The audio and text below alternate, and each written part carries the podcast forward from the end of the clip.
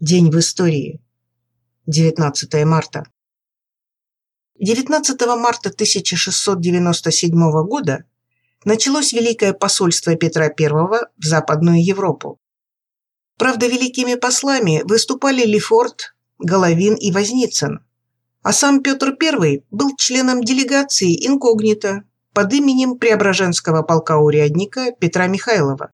Это, длившееся почти полтора года посольство, стало первым визитом русского царя в Европу.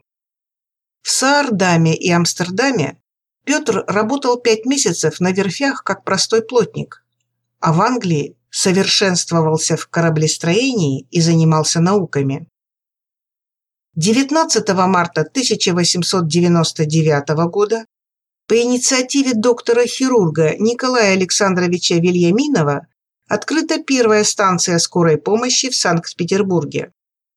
Главные принципы здравоохранения были заложены уже после установления советской власти.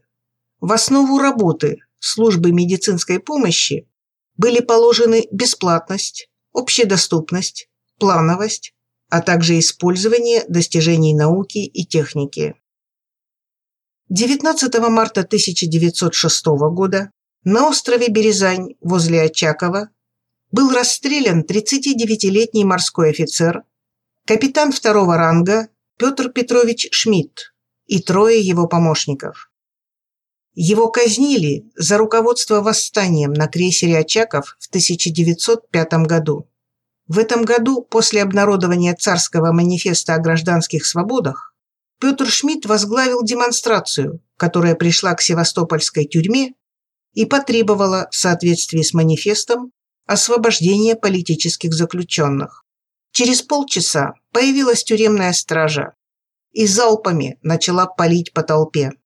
Похороны погибших вылились в новую манифестацию, после которой Шмидт был задержан, но вскоре отпущен. И тогда он возглавил мятеж на боевых кораблях, объявив себя командующим флотом. Восстание было подавлено а Шмидт приговорен к расстрелу. Рано утром 19 марта Шмидта и других приговоренных на барже доставили из тюрьмы на остров Березань. Расстрельная команда состояла из матросов канонерской лодки «Терец» в числе 60 человек. Они были выстроены в линию в 50 шагах от столбов. Последние слова Шмидта были обращены именно к ним. «Помните Шмидта, умирающего за русский народ за Родину, за вас, мои братья. Таких, как я, много, но будет еще больше. 19 марта 1917 года вышло распоряжение Временного правительства об аресте бывшего императора Николая II и Александры Федоровны. Именно буржуазная власть арестовала бывшего императора, как бы ни пытались даже очень влиятельные правители приписать эту честь большевикам и Ленину лично. Историю не переделать. Февральская буржуазная революция в России окончательно покончила с монархией, феодализмом и монархами. 19 марта 1919 года в США вышла книга Джона Рида «10 дней, которые потрясли мир». Через три месяца было распродано три тиража и вышел четвертый. Сам автор писал «Неоспоримо, что русская революция есть одно из величайших событий в истории человечества, а возвышение большевиков – явление мирового значения. Точно так же, как историки разыскивают малейшие подробности о Парижской коммуне, так они захотят знать все, что происходило в Петрограде в ноябре 17 года. Каким духом был в то время охвачен народ? Каковы были, что говорили и что делали его вожди? Именно об этом я думал, когда писал настоящую книгу. В борьбе мои симпатии не были нейтральны. Но рассказывая историю тех великих дней, я старался рассматривать события оком добросовестного летописца, заинтересованного в том, чтобы запечатлеть истину. Истина, запечатленная, и та, что проявилась позже, потрясла мир еще глубже. большевики свергли власть буржуев, к тому времени безнадежно проигравших войну, разрушивших народное хозяйство, ввергших народ в голод. Эта буржуазная разруха, умноженная интервенцией 14 государств на нашу родину и гражданской войной с предавшими Россию буржуа и монархистами, воевавшими на стороне Антанты против своей родины. Эта разруха преодолевалась до конца 30-х годов, и история показала, что только социалистическая Россия, только научное, плановое хозяйствование может в такие короткие сроки не только восстановить прежний уровень производства, но и умножить его, дать зажиточную жизнь всему народу, подготовить страну к очередной агрессии мирового империализма. Особенно важны эти уроки сейчас. В 20-30-х годах XX -го века в условиях борьбы с разрухой запускалось строительство до 200 новых заводов в неделю. Сейчас, в условиях очередной агрессии империи США на нашу родину, власти сидят и ждут, когда невидимая рука рынка сама принесет им отечественное производство, при этом сохраняя активы враждебных государств, собственность врагов России, активно торгуя с ними стратегическим сырьем, возвращая долги агрессору, не препятствуя ограблению страны Центробанком. Президент обрушивается на Ленина, мол, он проиграл войну проигравшей стороне, имея в виду Брестский мир, про который сам Ленин писал, что он вынужденный, поганый. Но он прекратится не позже, чем через полгода, так как Германия не сможет удержаться. И Ленин был прав. А теперь Россия фактически платит репарации своим врагам, еще не проиграв. Более того, экономически, политически Россия находится в заведомо лучших условиях. У нас есть союзники. Китай, Индия, КНДР, Вьетнам, Белоруссия, Латинская Америка, африканские страны. Всем им поперек горла американский империализм и фашизм. У молодой советской России ничего этого не было. У нас куда больше сохраненных производств, чем у советской России. У нас поголовно грамотное население. У нас нет советской власти и плана, даже буржуазного плана для заводов, находящихся в собственности государства. У нас есть закон о стратегическом планировании, который заморожен. Невиданная инновация в праве. У нас есть Центробанк, который подчиняется США и вывозит, вывозит, вывозит из России валюту и золото.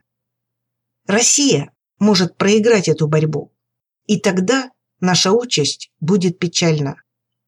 Но проиграет она, имея на руках все козыри. На руках идиотов. 19 марта 1922 года в Москве на улице Шаболовка завершилось строительство самой высокой в стране 150-метровой Шуховской башни, ажурной цельнометаллической опоры радиопередатчиков радиостанции имени Коминтерна. В 30-е годы с Шуховской башни начались экспериментальные передачи первых телевизионных программ – Позднее вокруг нее были построены различные служебные и студийные помещения, откуда начинали транслироваться популярные программы «Время», «Кабачок 13 стульев», «Голубой огонек» и другие.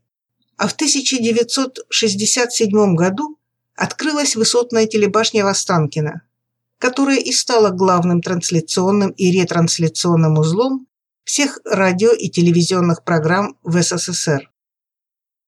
19 марта 1961 года лондонским судом Олд Бейли за шпионаж в пользу СССР приговорен к 25 годам тюрьмы Конан Молодый. Конан Трофимович Молодый был нелегальным британским резидентом КГБ. В 1956 году под фальшивым именем он открыл в Лондоне бизнес, став миллионером. Через агентурную сеть, возглавляемую предпринимателем, в СССР шла ценнейшая военно-политическая информация. В 1961 году из-за предательства перебежавшего в США польского разведчика Михаила Галиневского Конан Молодый был арестован прямо во время встречи с советскими агентами. Суд приговорил Конана к 25 годам тюрьмы, но через три года советский разведчик был обменен на задержанного в СССР британского шпиона Грейвила Винна. Вернувшись на родину, Конан Молодый стал сотрудником Центрального аппарата КГБ. Он является прототипом русского разведчика Ладейникова в художественном фильме «Мертвый сезон». 19 марта 2003 года президент США Джордж Буш объявил ультиматум Саддаму Хусейну, фактически возвестив о начале войны против Ирака. Поддержали заявление лидеры Великобритании, Японии, Турции и Австралии. Против выступили во Франции, Китае и Канаде. Коалиционные войска с небольшими потерями установили контроль над крупнейшими городами страны всего за 21 день, встречая серьезное сопротивление лишь в нескольких местах. В ходе вторжения США разгромили иракскую армию и свергли режим Хусейна, постепенно сформировав лояльную им администрацию. Однако окончательный контроль над территорией Ирака установлен не был. Ответом на вторжение стал резкий всплеск исламского радикализма. Террористические акты, обстрелы и нападения, насилие стали повседневным явлением в Ираке. Война в Ираке имела катастрофические последствия для мировой археологии и культуры. Повреждены или уничтожены были десятки памятников древнейших цивилизаций Шумера и Вавилона. По оценке Министерства туризма и древности Ирака, в 2003-2004 годах из страны было вывезено 130 культурно-исторических ценностей. При этом 90 тысяч принадлежащих Ираку археологических артефактов оказались в США. С тех пор вернуть удалось лишь 10%. По оценке иракского правительства и Всемирной организации здравоохранения, с марта 2003 и до середины 2006 года вследствие войны и ее последствий умерли насильственной смертью 151 тысяча иракцев. Наличие у Ирака оружия массового поражения было одним из основных поводов для начала военной операции. Однако консультативный совет при президенте США провел повторную проверку данных об урановой сделке, предоставленных США экспертам МАГАТЭ, и официально объявил их ошибочными. Доказательств существования ядерной программы в Ираке найдено не было. 19 марта 2011 года. Начало интервенции стран НАТО в Ливии. На этот раз войну развязали с благословения Организации Объединенных Наций, которая к тому времени стала карманной игрушкой американских империалистов. Собственно, интервенция состояла из бомбежек и обстрелов территории Ливии с воздуха и моря. Только в период с начала операции до конца мая 2011 года в результате авиаударов НАТО по территории Ливии погибли 718 и были ранены 4067 человек. К концу операции Ливия перестала существовать как суверенное государство. Муаммар Каддафи обратился к ООН. Четыре месяца. Четыре месяца вы бомбите нашу страну. И все боятся даже сказать слова осуждения. Будь еще в мире Россия, настоящая Россия, единая и великая Россия, защищавшая слабых, вы не посмели бы. Но ее нет. Ее нет, и вы торжествуете. Не было советской России, государства рабочих и крестьян.